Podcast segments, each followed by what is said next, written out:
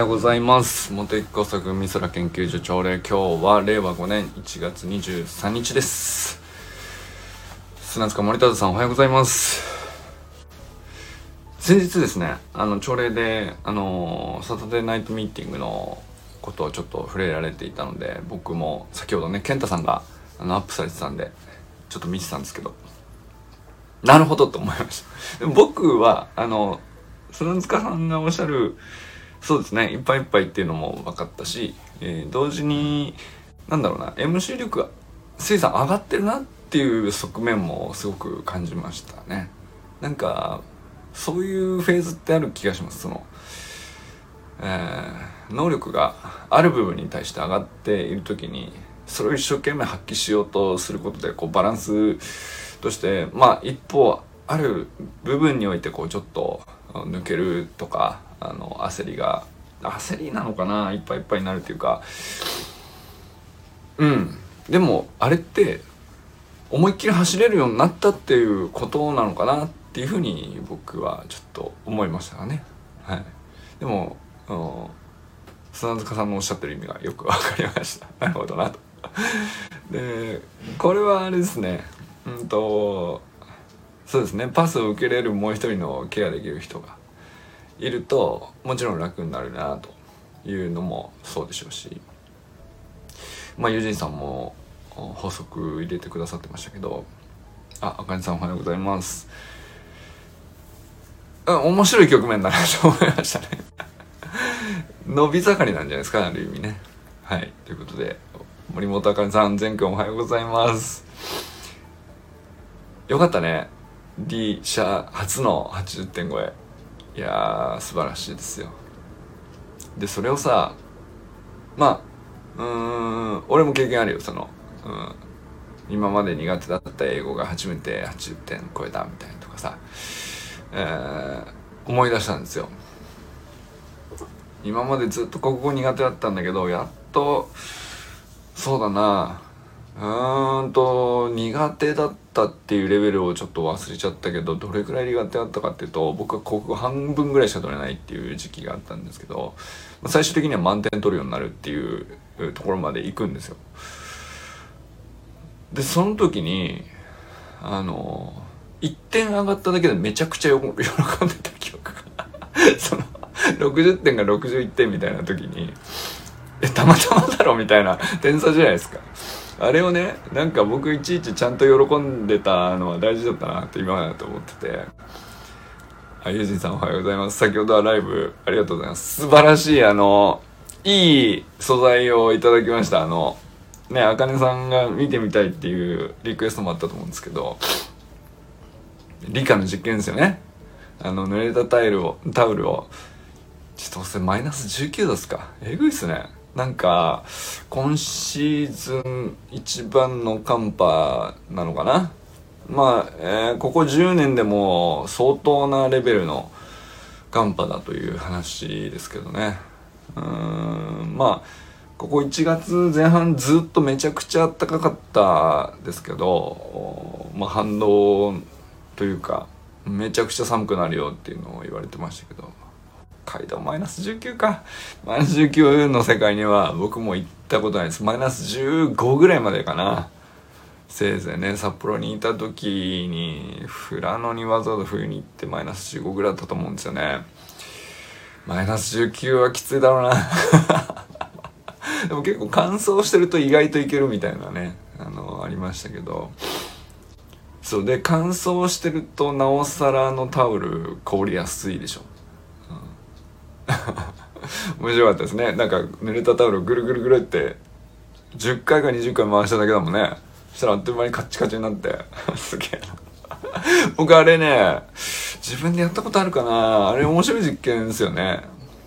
あのタオルの中の水がまあ、最初は0度を下回っていないという。まあだからせいぜい4度とか5度なわけですよね。水道の水なんでいくら冷たいって言ったらそれぐらいだと思うんですけど、まあ、ちょっと絞って少なめのお水水分にしてでマイナス19の空気にすでに触れているんだけど触れている部分が本当の表面の水だけだと表面しかそのマイナス19を感じれないからあのぐるぐる回すと。そうするとあの風でマイナス19に何回も何回もタオルの中の水分が触れるということを繰り返してでその回数が起きれば多いほどマイナス19にどんどん水温、まあ、温度が寄せられていくというか、まあ、熱が奪われるってことなんですけど、まあ、だからあれ早ければ早いほど早く回せば早く回すほどすぐ凍るんですね。ゆっくり回すとなかなか凍らないっていうね。面白い実験ですよね。いやあれはちょっと懐かしいというか面白い実験だなと思いました。そして乾いている方が、え、空気が乾いている方が早く凍るはずですね。合ってるかな？多分、え、湿っているマイナス19度。例えば湿度が高くて、えー、雪がうんしんしんと降ってるマイナス19度とカラッカラで、えー、千歳なんか多分そういう気候だと思うんですけど、ね、空はスカッと晴れているんだけど気温だけ異常に寒いみたいな、ね、千歳の気候ってそういうイメージですけど、まあ、そういうところの方が凍りやすいはずですね。あれ湿度も関係あるっていうね面白いですよね。そう温度だけじゃないんですよ、ね、熱って面白いですよね。でもいい実験だと思います。あの海空研究所らしい実験だなと思いました僕は。まあ海と空の間で、えー、濡れたタオルとまあぐるぐる回したことによって風を冷たい風を感じて熱のやり取りがあるっていうことがあの実験では分かるんですけど、まあ、海と空の間でそういうことが行われているんですよね。例えるとどこに当たるんでしょうね。えー、例えばまあ北極の氷とかっていうのはそういうことですね。北極の海はまあもちろん海の水だから0度よりなかなか下にはならないんだけど、えー、大気の方が冷たくてマイナス何十度ってなってるわけですよね。で風がビュービュー吹くと表面から凍っていくという感じかな、えー、でもタオルのイメージにちょっと合わないからうーんなんすかね。霜柱とかのイメージなのかな。あれはでも土が直接凍るかな土が直接冷えていくから。何に合うんでしょうね。まあなんだろうな。冬の芝生のグラウンドがガチガチに凍るみたいなのも近いのかな。あのタオル実験に近いような気もしますね。乾いてて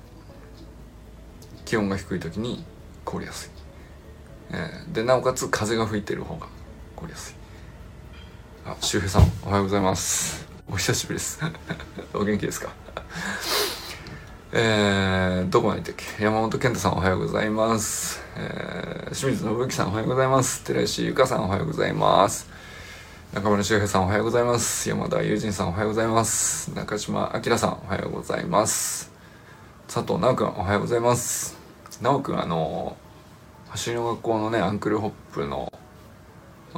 お手本動画みたいの上げてましたけどやっぱすげえ やっぱあのちょっと飛んでるだけなんだけどね。全然違うね。やっぱ日体大すげえんだみたいなああいう単純な動きで感じ取れるっていいっすよね。うん。なんかあの解説動画すごい基本の木なんですけどあれを積み上げて取っといてまあいつでも出し入れできるっていうああいう映像を撮りためていくっていうのはすごい大事な資産だなと思いますね。なおくんがこれからコミュニティ作っていくっていう時に なんだろうなアンクルホップを直接教えるっていうだけの素材じゃなくてうんとこういうふうに発信するとこういうふうにレスポンスが返ってくるっていうことを多分コーチングとかコミュニティの中で直くんはきっとみんなと学んでいくことになると思うんですけど。まあ映像としてここまでは伝わるよっていうことと、まあ、その先があるよっていうことだと思うんだよね。コミュニティ運営していくっていう時には。でもあれって何ていうのかな。大概その過去のほとんどの場合個人の自分の経験の中だけに収まってて客観的な映像とか客観的な証拠として残ってない場合がほとんどなんだよね。でそこにはだからその自分の経験上こうだっただからこうした方がいいよっていう話ってもちろん役に立つ部分もたくさんあったと思うんですけどやっぱりしエラーが起こってる部分に対して客観的に評価できないしうん。エラーが起こっこういうふうにやったつもりがこういうエラーが起こるよっていうことだって学びになるはずなんだけどそこが抜け落ちるんですよね。ただのその素晴らしい実績を出した人の経験値でコーチングっていう感じになっていくとやっぱりそこの学びがなかなかこう共有しにくいっていうかそこがこう多分その修くんがあのやっていけるポテンシャルっていうかあの強みっていうか。ちゃんとそのなんていうの数字のデータだけじゃなくて、えー、自分の取り組んだ姿としての動画なり、えー、テキストなりその時点で感じたこととか、えー、トライしたことの資料っていうのを着々と積み上げて資産として積み上げておくっていうのはまあ何年後にね生きてくるか分かんないですけど、まあ、確実にその積み上げたものは貯金として後であの価値を生み出すもんだろうなと思いましたね。なんか今までだったらその「あなおくんすげえな」で終わってたと思うんですけど今こうやってその奈くんはコミュニティを開きたいからこそこの研究所のメンバーとしてその部分を研究するために所属してるみたいな。その文脈があると全然違う見え方がするもんだなと思いましたね。はい。ということで小山,、えー、小山愛さんおはようございます、えー、今日も体を作る出しをいただきました。あのすっかりね我が家定着しまして娘がですね、えー、今朝は。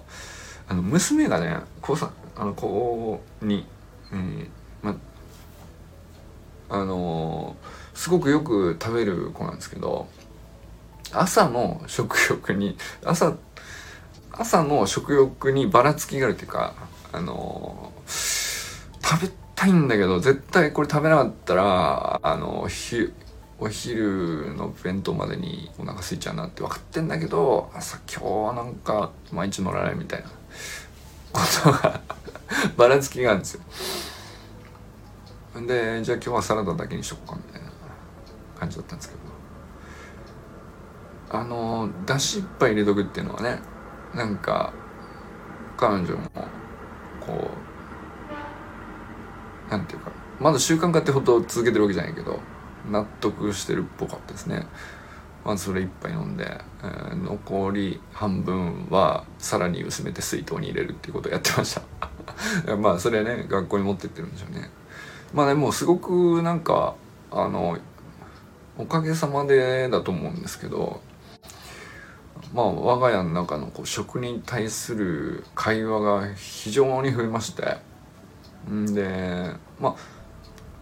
今までだったらその妻が考えてそれ出したものに対してこう娘はそのどうこう言わないっていうか食べれる食べれない、うん、残す残さないみたいな話しかしなかったんだけど娘なりにこういうのも取った方がいいのかとかあのそういう往復になるようになってなるほどっつってこうそれぞれが考えてるもの同士で会話するってなると一個次元上がるじゃないですか。ちょっと研究っぽくなりますよ。でなんかそれがあの何て言うんですかね。やっぱり次元が上がったところでのディスカッションというか会話っていうかって面白いんでしょうね。こっちの方が今の私にはこうなんじゃないかとか。でうん。でそのご飯を提供するとか準備する側は準備する側で。あのまあ引き出しがこれぐらいある中で何を提案するかみたいな話になって なんかすげえレベル高いなみたいな。でも娘はあのチアダンス部ですごい、まあ、一生懸命やってる高校なんですよね。でめちゃくちゃ練習がきつくってあのまあなんていうのかな。もともとそういうなんていうのかなスポーツ推薦みたいな子ばっかりの中でまあ唯一なのかな？まあ少ないんですよ。その進学で入ってきたっていうメンバーが少なくて。もう体力的にこう入った時点でもうものすごい開きがある。中をこうちょっとずつちょっとずつこうじりじりじりじり上がってみたいな。ま あそういう途上にいるから、まあ、常にアップアップなんですよね。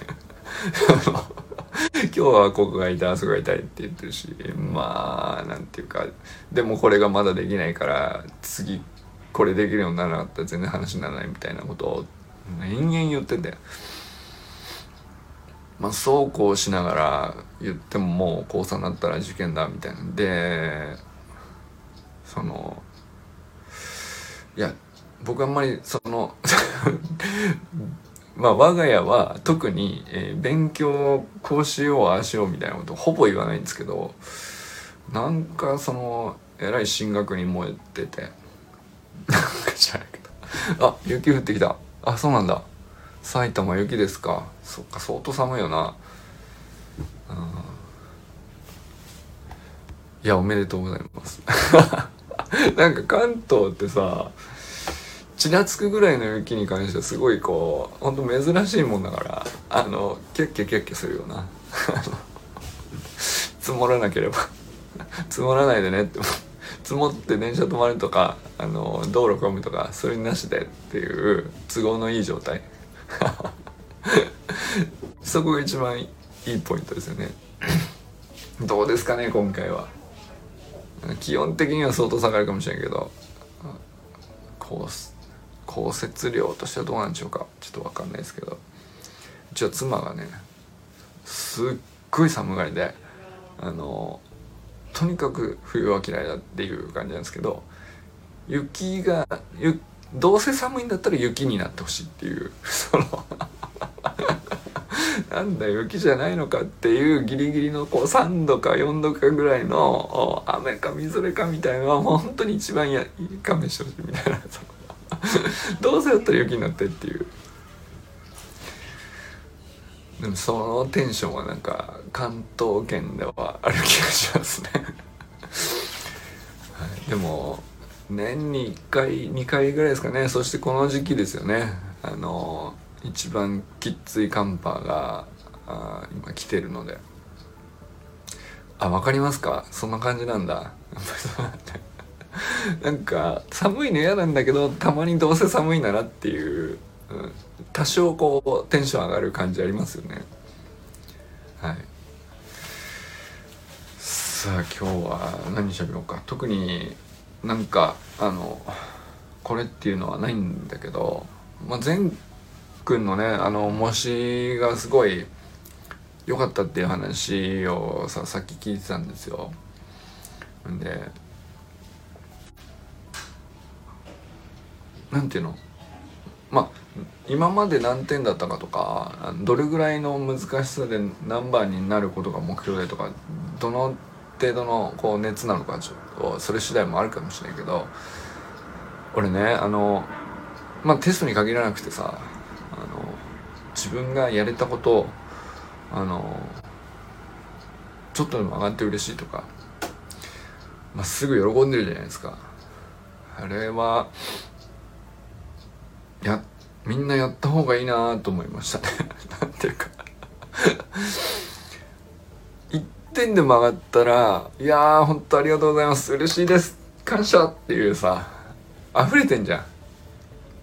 あれってその声を一番いや聞いてる俺らも嬉しくなるんですけど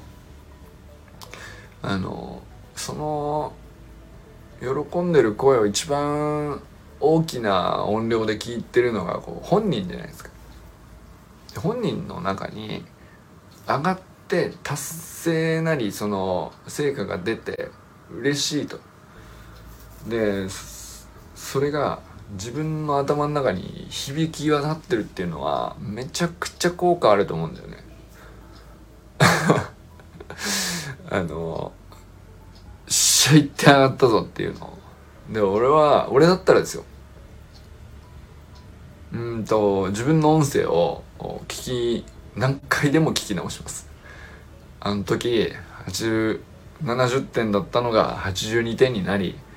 本当嬉しい。やったぞ俺と。まあ話してる放送回ね、えー、それ自分の声を繰り返し聞きますね。いやありがとうございます。それさ何回も喋らなくても何回も自分の声で自分の頭に叩きつけることができるんですよ。こんなすごい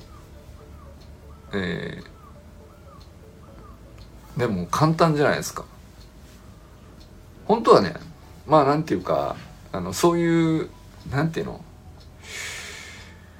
えー、まあコーチング技術の一つかなと思うんですけど自分に言い聞かせるために俺はできるみたいなのをこう大きな声で何度も叫ぶとかさ何て言うんだっけあれ？アファーメーションって言うんだっけ？で本当になんかそのマインドがちゃんと変わるんですよね。まあ、ある種のこう脳みそに信じ込ませるために外側から自分の声でアプローチするっていう。俺は今日これを必ずやしと成し遂げるとか。俺は今日この論文を必ず書き終えて塩分添削に出すみたいなことをですね。朝こう大きな声で繰り返して、えー、ルーティン化しとくと本当にやっちゃうっていう。まあ、脳みそはこうその外部からの刺激の通りにそれを達成しようとして勝手に体を動かしていっちゃうっていう、まあ、そういう側面があって、えー、その現時点でのテストの実力は変わらないのに言い聞かせた時の自分の脳みその方が高いパフォーマンスを発揮するっていうねそんな話あるじゃないですか。であれってまあもちろん自分の口で何回も言うももちろんいいんでしょうけどそれは自分の声を直で頭蓋骨通ってガンと耳に耳伝わって脳みそに入れるっていうのが一番信号強いと思うからそれでいいと思うんですけど。あれさやったぞ録音して、えー、自分でもう一回何度でも聞けるんですよ延々と。こう。それはねなんかあのすごいなんだろうやられてんのかな？そういうことあんのかな？絶対いいと思うんだよね。多分その皆さんねスタイフで放送したらどうしてます？あの僕結構自分がまあ YouTube に動画投稿とかもそうだけど基本的にうんと一回振り返りのなんていうか一回振り返るんですよ。自分で見見るとか。チェックまあチェックも最初チェックもあるしあこの動きこうかみたいな意味合いでもあるんだけど結局音声も耳に入ってくるじゃないですか。であとはスタイフの音声とかもあの何喋ってたっけ？あここでつっかえてここで迷ってんなみたいなのを僕聞き直すとまあそれを大体その翌日のネタって前の日の引っかかったところで言い切れなかったところをこう引っ張ってきて次のネタにしてるから聞き直してるんですよ。でそれは目的としては別にさ自分を勇気づけるためじゃなくて 何ていうかチェックだったり、えー、なんか次のネタないかなだったりするんだけどやっぱなんていうかあ自分を客観一日前の自分を客観的に聞けたりあこんなこと言ってたのかとかああなるほどなんか今日は声が落ち着いているなとか声が弾んでいるなとか、えー、ちょっと疲れてんなさすがにみたいな。息切れしとるやんみたいなとかも含めて全部聞いてるとあのすごく自分が分かるっていうかそうするとなんだろうね。次じゃあこれかなっていう次の目標を立てるじゃないけど自然と体が動くようになるんですよね。前日の自分を聞いておくと。前あ,、まあ、あるいは前々日でもいいし1年ぐらい前のやつをたまたまなんかあのー、過去から遡ってアーカイブ聞いてくださる人とかがいて「いいね」してくれると僕のところに通知がポンと上がってくるから「1年前こんなこと喋ってたのか」みたいな「あ聞き直しは半分ぐらいですかね」と「そっか一回あぜひね聞いてみてください」あのー、まあ僕は全部2倍速で1から最後まで聞き直すんですけどなんていうかうん最初は僕はねなんかなんていうのかな突っかかってたりうまく喋れてなかったりがこう恥ずかしかったり自分で自分をこう聞いてられないっていうのかな目を背けちゃう感があるんですよね。これは確かにあってまあでもこのもんだろうっつってポンポンポンと飛ばしてまあ見た目こんなんだなって最初はそういうふうにやってたんですけどまあある時期からあの徐々にこう全部聞くようになって一通り聞くようになって喋り終わって2倍速でもう一回全部聞き直してうんあのまあ良くも悪くも今日の俺はこうだったんだなっていうのを あの確認してから寝るみたいなルーティンなんですけど。意外とねそうするとそれは何て言うか反省とか特に、意識してしてるわけじゃないですけど自然と結局そのまあ一回客観視して自分の話したこととか動いた行動とかまあトレーニングとかでも何でもそうなんですけど一回客観視してこう頭に入れとくっていうのを一回やっとくだけで次どうすべきかを自然に選択してるような気がするんですよね。まあ僕はついやってしまうっていうかおすすめなわけじゃないですかっていうか何の効果があるかも本当は分かんないです確信もないんですけど僕は気づくとそうしていてまあでもひょっとしたらこうやっていろいろ続いてることの要因の一つかなとは思いましたね。あのもともと何いつから記録するようになったかというと多分10年ぐらい前に東京学芸大学で天気の授業を受け持つことになって最初あまりもうまくいかなくて自分が授業を初めて大学でするって時にあのもうみんな寝てるわけよ 大学生ってさ まあ確かにね中2でもやったし高校生でもやったし今更この内容を大学生になってその教員免許を取らなきゃいけないからっつって必修で取らされてでなんかどっから来たのか知らないけど本学の先生じゃなくて非常勤でやってきた先生が天気の話をした。つまんねえよなと思ったんです で学生側の視点を知るために自分の授業をあの iPhone で録画するっていうところから始めてあのまあ例えば90分の講義とかさあの iPhone で録画して後で見たら90分間こうずっと見ることに耐えられなかったです。こんなに苦痛をこう相手に与えてるのかというね。そんな感じになりました最初ね。なるほどな。これじゃ聞いてられないし、ね、寝るのも寝る方が正しいっていうか。で寝てたって問題ないわけよね。問題ないようなどうでもいいことをたくさん喋っててもう愕然としたんですけど。でまあこう少しずつこう配慮を工夫したり内容もなんていうか俺が黒板に書いてるじゃダメだと。あので生徒が座ってるからいけないんじゃないかなとか。あのどうやったら参加型にできるかなとか。あの見てて飽きない状況にするにはどうしたらいいのかなっていうのをまあ5年ぐらいかけて そのあのずっとその授業しかしないから。毎回毎回その1年間で200人ぐらいの人をまあいろんなクラスが来るから一緒にやったんですけど、まあ、そこが出発点かもしれないですね。なんかその何かしらを記録に残して、えー、自分で見直して最初はこう見るに耐えなかったみたいなところからちょっとずつ見れるなんて言って